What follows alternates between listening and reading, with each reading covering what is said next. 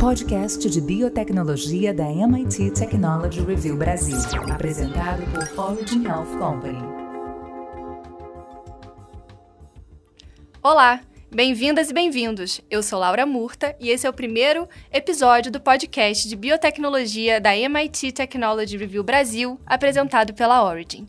A partir de hoje, a gente tem um encontro para discutir os principais artigos de biotecnologia e saúde publicados na MIT Technology Review.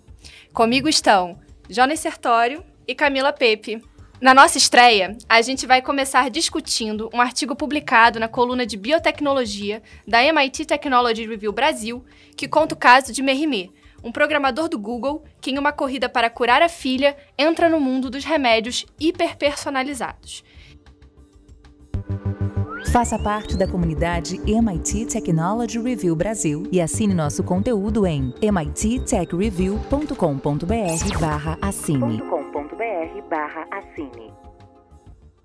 Merimé é pai de Ipek, de 3 anos, que tem uma doença chamada ataxia telangiectasia. Essa doença é causada por um erro no DNA e pode levar à perda de células cerebrais, juntamente a um alto risco de infecção e câncer, o que compromete a sobrevida da criança. Ipek se tornou uma das primeiras pacientes dos Estados Unidos a receber um medicamento hiperpersonalizado, feito para tratar uma mutação específica. O remédio foi projetado especificamente para ela por um médico de Boston, o Timothy Yu, a partir da tecnologia chamada de antisense, ou antissentido. É, com base nesse artigo, é, a gente tem essa discussão da possibilidade de edição do DNA, retirando ou substituindo elementos defeituosos do gene. Jonas, como você enxerga essa possibilidade de consertar o código usando o DNA como um software? Oi, Laura. Oi, Camila. É fantástico. Acredito que nós vivemos uma, numa época sem precedentes, onde o número de terapias a velocidade com que elas têm sido geradas, né, têm obtido aprovação regulatória e o grau de customização dessas terapias, ela é de fato sem precedente. Né? Então, existe uma série de, de mecanismos né, e tratamentos, como, por exemplo, como você mencionou, essas drogas uh, antisense, ou o antissentido em português. Temos também uh, drogas que utilizam como base o RNA de interferência, temos agora, mais recentemente, também as terapias gênicas, que, que no Brasil tiveram aprovação regulatória as duas primeiras terapias gênicas no, no ano passado. E, e, agora nós também temos o, as vacinas de mRNA, ou melhor, as terapias de mRNA que estão entrando no mercado. Né? Então, é, o artigo ele foca principalmente no, nessa terapia antissentido. E interessante que o primeiro oligonucleotídeo antissentido, o fomivercen, ele recebeu aprovação regulatória do, do FDA em 1998. E esse agente ele foi indicado para o tratamento de retinite provocado pelo citomegalovírus, que é uma infecção grave da retina que pode levar rapidamente à cegueira em pessoas que ah, são portadoras do, do vírus do, do, HIV, né, e possuem a, e apresentam a síndrome da imunodeficiência adquirida, AIDS. E logo em seguida, né, posteriormente à aprovação regulatória pelo FDA do Fomiversen, ah, esse mesmo medicamento ele teve aprovação um ano seguinte, né, um ano após, em 99, na Agência Europeia de Medicamentos. Porém, o, o, toda a ciência, a pesquisa por trás dessa tecnologia, ela tem início lá na década de 70. E é interessante que o, o maior desafio foi justamente a realização de modificações químicas nesse tipo, nessa plataforma para o desenvolvimento desse tipo de terapia, para que hoje nós, nós pudéssemos colher esses frutos. Então, interessante é que toda essa, essa nova química analítica né, para caracterização do produto, a, para análise farmacocinética, né, assim como a produção da, desse tipo de droga, a, teve que ser inventada. Né? E é interessante que até o momento, hoje, 2021, nós temos 13 drogas aprovadas pelo, pelo FDA que são baseadas em oligonucleotídeos, né? ou seja, elas têm como alvo o RNA. E aí, sendo que nove delas elas são de fita simples, ou seja, antissentido, e quatro delas ah, têm como base o RNA de interferência. E de fato, avanços na biologia do RNA eles têm apoiado o desenvolvimento de terapias antissentido que funcionam por, ah, por meio de vários mecanismos após se ligarem ao RNA-alvo.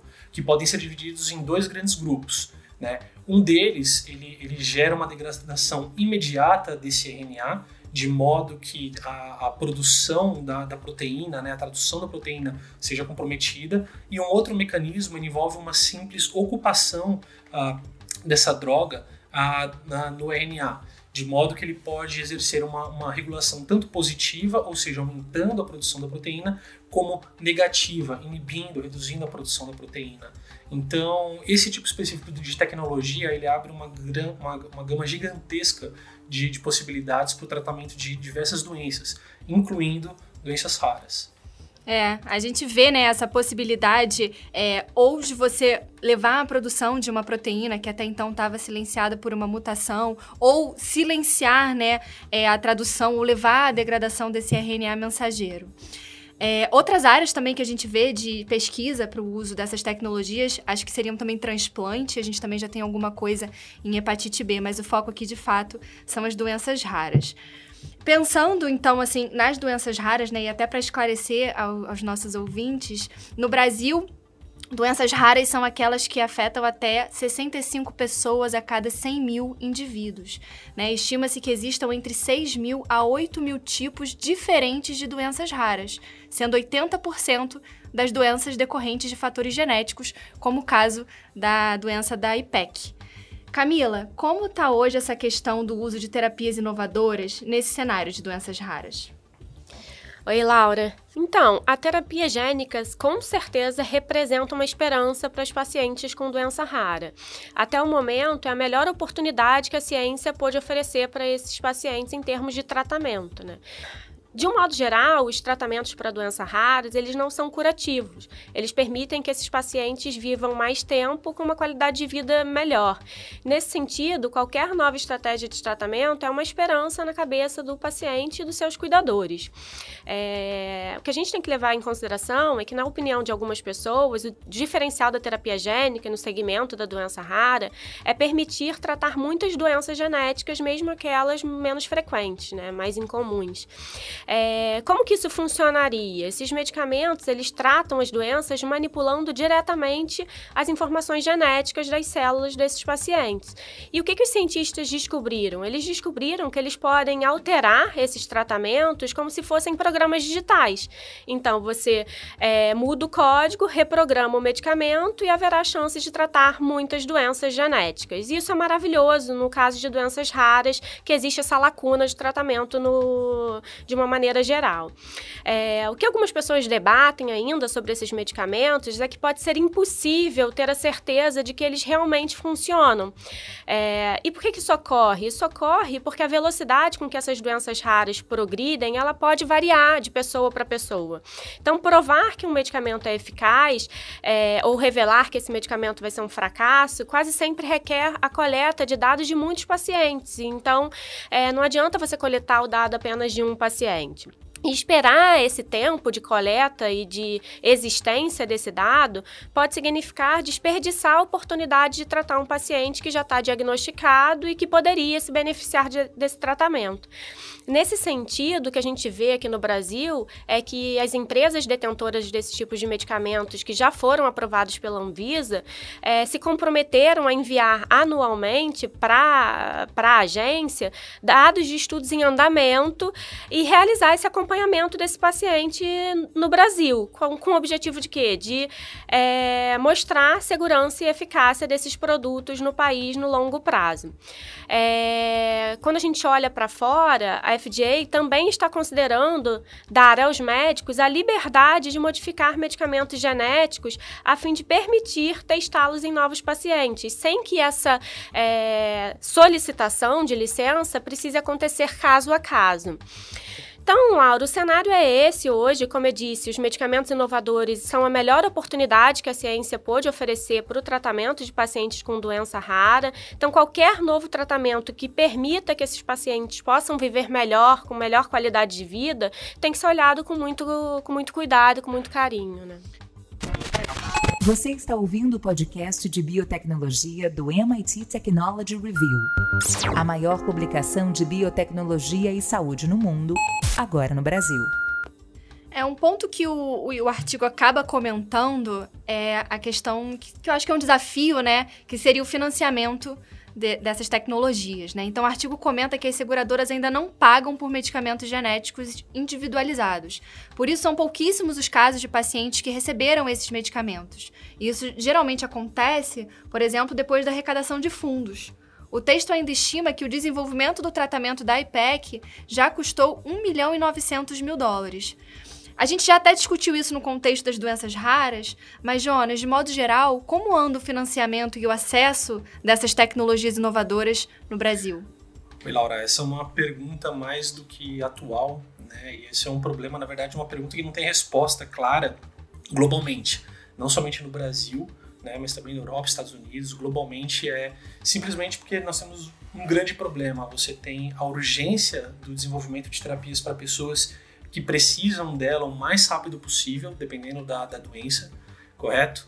E você tem tecnologias novas que, que precisam passar por todo um processo de desenvolvimento, desde da, dos estudos, muitas vezes, de, de bancada, de ciência básica, pré-clínico, clínico, aprovação regulatória, e depois você vem com, com o problema do acesso.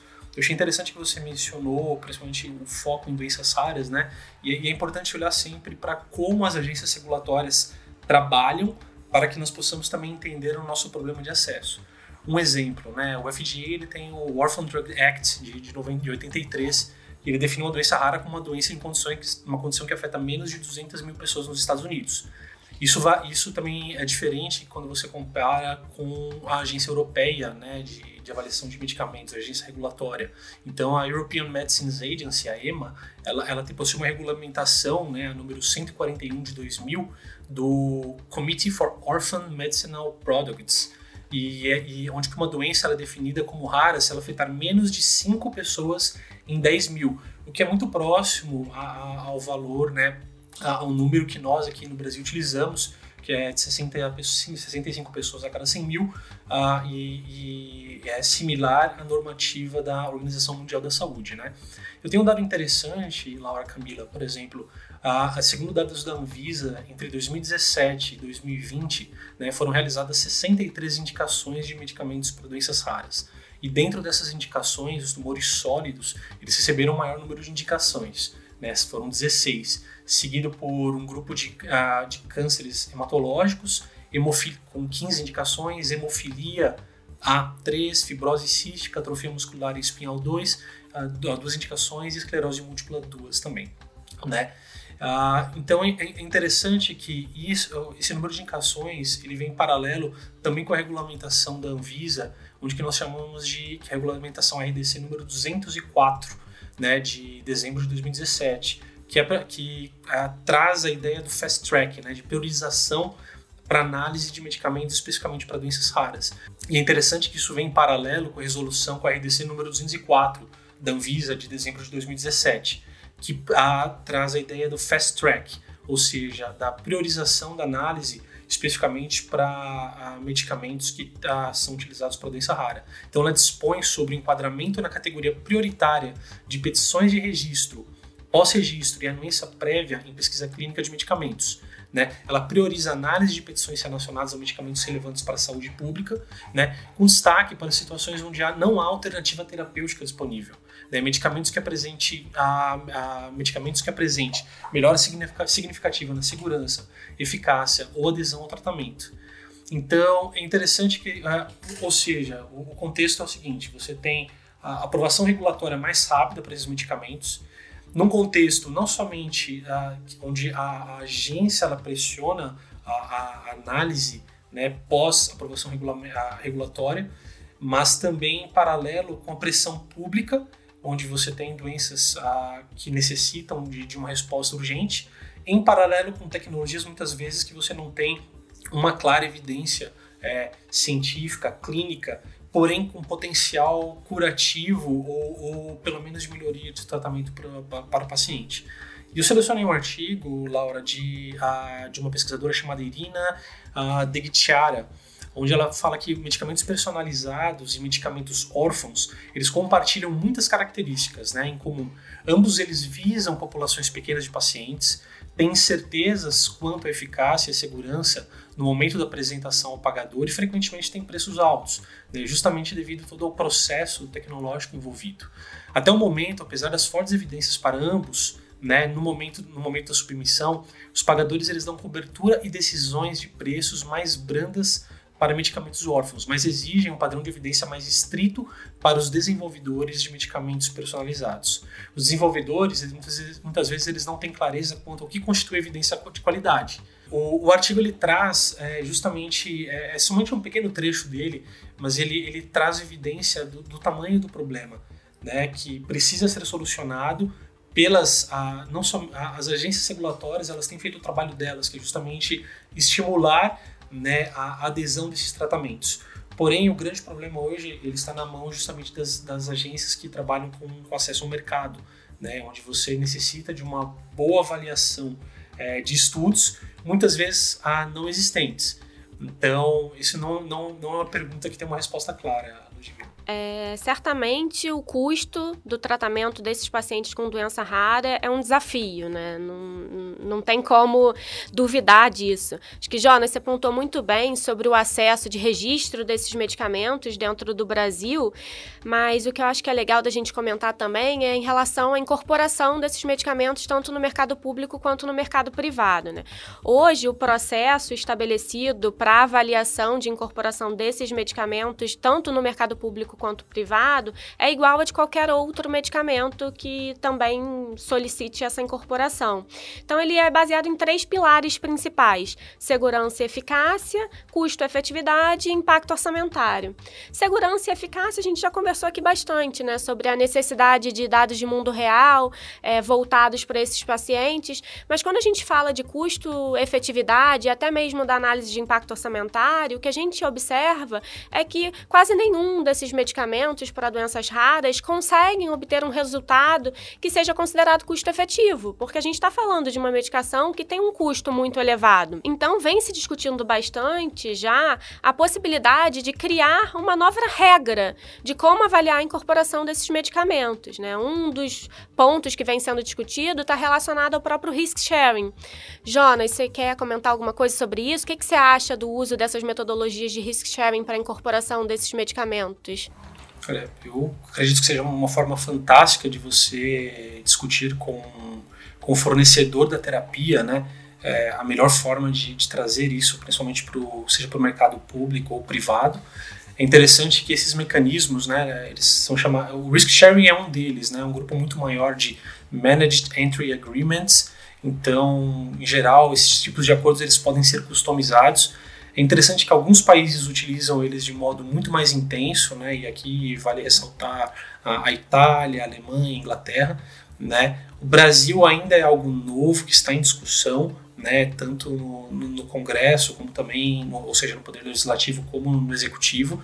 E eu acredito que a, é, é o próximo passo, né? Então é natural que olhando dentro de uma, de uma visão de foresight, né? uma, uma, uma quase tentando olhar para o futuro qual o perfil das tecnologias que vão chegar no mercado. Né? Como o artigo ele vem descrevendo, a tendência é que sejam cada vez mais tecnologias customizadas, né? É, onde você trata um indivíduo ou um pequeno grupo de indivíduos. Porém, ao mesmo tempo, nós precisamos ter uma forma de discutir a precificação disso ah, justamente para que o paciente ele, ele consiga ter o acesso o mais rápido possível, mas também sem onerar o, o pagador, seja ele público ou, ou privado.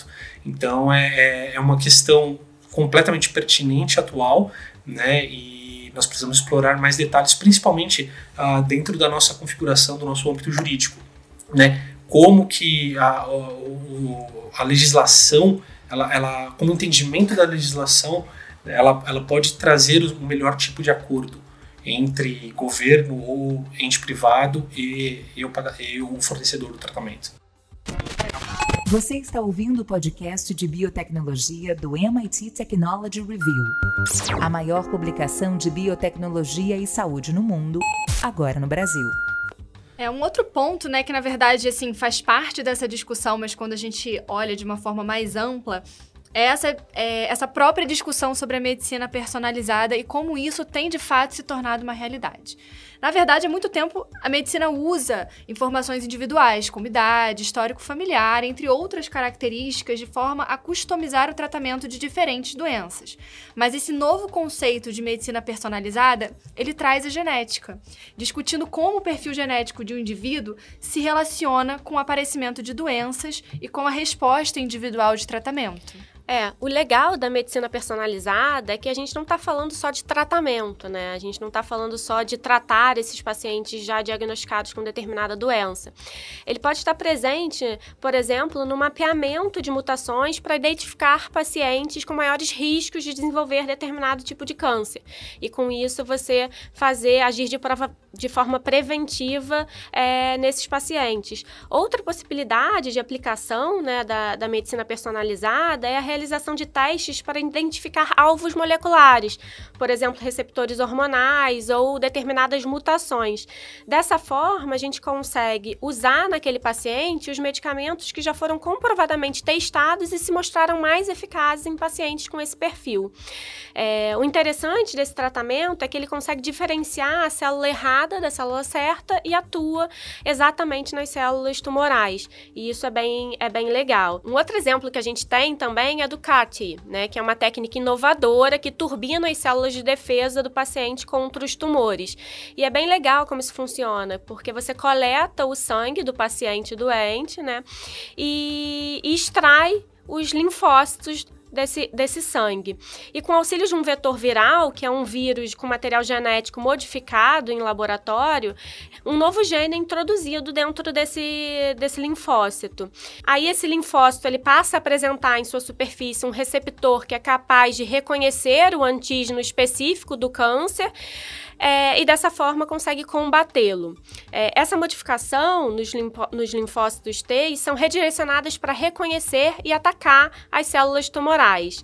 Sem dúvida, a medicina personalizada ela representa um grande avanço no tratamento de diversas doenças hoje. Então, a gente não precisa estar tá só falando de doenças raras, a gente consegue extrapolar isso para um horizonte maior, como, por exemplo, os pacientes oncológicos. Interessante, Camila, que teve um estudo publicado agora no ano de 2020 na Nature Medicine. Ele descreve o primeiro ensaio em humanos né, com uma terapia celular baseada em CRISPR, né?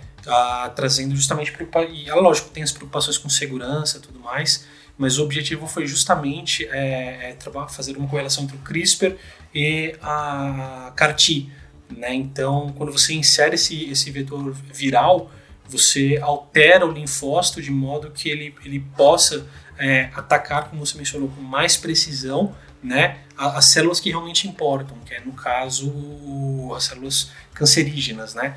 Então nós tivemos esse primeiro trial que foi fantástico uh, para um tratamento específico para pulmão em estágio avançado e os resultados foram extremamente promissores. É, a gente tem identificação de genes é, voltados tanto para avaliar o maior risco do desenvolvimento de certos tipos de câncer, como o caso do BRCA em mama, BRAF em melanoma, e também é, marcadores prognósticos favoráveis. Então a gente tem para os dois lados. Uma coisa que é interessante é que o barateamento dos exames de DNA é que criou essa possibilidade de evolução, né, dentro desse contexto de medicina personalizada e terapia-alvo. Segundo uma publicação do, do próprio MIT, entre 2001 e 2017, o custo para o sequenciamento de um genoma passou de um pouco mais de 95 milhões para aproximadamente mil dólares, o que dá uma redução impressionante em pouco mais de 15 anos. Fantástico, Laura. E, e, é interessante que até aqui nós falamos muito de terapia, né? Que é sempre o nosso objetivo, o tratamento, como, como vem a cura, né? Mas tem algo que é tão importante quanto, que é o diagnóstico, como a Camila comentou. E, isso tem uma correlação direta com a medicina de precisão, né? Que tem, tem crescido de maneira também absurdamente veloz nos últimos anos, né? Então, inclusive tem um artigo muito interessante na, na revista Cell por quem tiver interesse, interesse, que chama Precision Medicine em 2030. Então, Precision Medicine in 2030. Seven Ways to Transform Health. Sete maneiras de transformar o cuidado em saúde. Ele apresenta a visão dele até 2030 de como, como, essas mudanças irão transformar o, a, a saúde global. Né? Então, nós temos alguns aspectos que incluem, por exemplo, ah, dados, né? Como esses dados serão utilizados, né? Principalmente porque, como você falou logo no começo, se nós tipo, pudéssemos utilizar, abordar o problema de uma doença rara, né? Como um programador, né? E, e, eu gostaria de fazer esse link com justamente com, com os dados, porque a quantidade de dados genéticos, principalmente devido ao baixo custo, a, a, eles estão aumentando a, exponencialmente. Então, acredito que em pouco tempo, todo ser humano ao nascer terá o seu, seu genoma mapeado, né, onde poderão ser analisados todas as mutações, polimorfismos genéticos, e isso colocado em paralelo com os melhores tratamentos, né, para essa pessoa, caso ela venha a, a ter alguma doença. Então, em paralelo também, mais uma vez é, conectado com essa questão da importância do, dos dados de saúde, é, vem a captura através de, de formulários eletrônicos. Né? Então, como, como consolidar isso, né? principalmente no Brasil, onde nós temos um sistema é, público de saúde gigantesco, né? eu fico imaginando que se conseguíssemos consolidar né, todos esses dados de modo estruturado para que eles pudessem ser analisados, isso irá acontecer, acredito que, que em breve, né, a DataSUS tem trabalhado para isso, é, acredito que isso facilitará a avaliação clínica de, de, um grupo muito maior de pessoas e ao mesmo tempo trazendo a customização. Então nós temos duas coisas em paralelo: o aumento exponencial na quantidade de dados, mas ao, ao mesmo tempo a customização da, do, do diagnóstico e da terapia para essas pessoas. E além disso, nós temos um outro ponto importante que é, que é a disponibilização dos wearables, né, que são é, todos esses chips, relógios, equipamentos que podem né, estar coletando informações biológicas, bioquímicas, clínicas nossas, uh, 24 horas por dia. Então, uma vez que você tem essa quantidade maciça de dados, isso facilita para o tomador de decisão médica né, a escolha do, do melhor diagnóstico, melhor terapia. Então, de fato, a medicina de precisão ela, é, ele é um outro aspecto importante, ele vem a revolucionar também a medicina. É, essa questão do diagnóstico é muito importante, né? Porque se a gente tem um tratamento destinado a uma mutação, um alvo específico, a gente primeiro precisa identificar o paciente que tem essa característica. É, a possibilidade né, desse, de ter esse, esse diagnóstico, de poder fazer essa medicina personalizada, ou até mesmo do uso dos wearables, como o Jonas comentou, é muito interessante. Só que a gente tem que olhar também para o lado em que isso acaba dificultando um pouco o acesso é, dos pacientes. E por que, que eu falo isso? Porque a gente passa, além de ter que defender a entrada, a incorporação de um medicamento, por exemplo, também a viabilizar que esse paciente possa realizar o teste diagnóstico, né? Porque ele só consegue ter acesso à medicação se ele tiver realizado o teste. Então a gente passa a ter também essa barreira de como incorporar ou como viabilizar que esses pacientes possam ter acesso a esses testes diagnósticos ou até mesmo esses wearables que, possam, que podem fornecer ao médico uma informação maior de como tratar esses pacientes. Né? Então a gente a gente está no caminho, né? Acho que a gente está seguindo o caminho certo para isso, é... mas a gente ainda tem esses desafios aí para serem vencidos, né? Bem, pessoal, esse foi o primeiro episódio do podcast de biotecnologia da MIT Technology Review Brasil, apresentado pela Origin. Se você curtiu esse podcast, compartilhe e se inscreve aqui para receber nossa notificação. A gente também está no Instagram, entra lá, curte e comenta com a gente o que, que você quer ouvir nos próximos episódios. Jonas, te vejo na próxima semana? Com certeza, Laura. Adorei a conversa com você e com a Camila. Muito obrigado pelo convite. Camila. Com certeza, foi ótimo conversar com vocês. Espero você. Até lá. Tchau. Você ouviu o podcast de biotecnologia da MIT Technology Review Brasil, apresentado por Origin Health Company.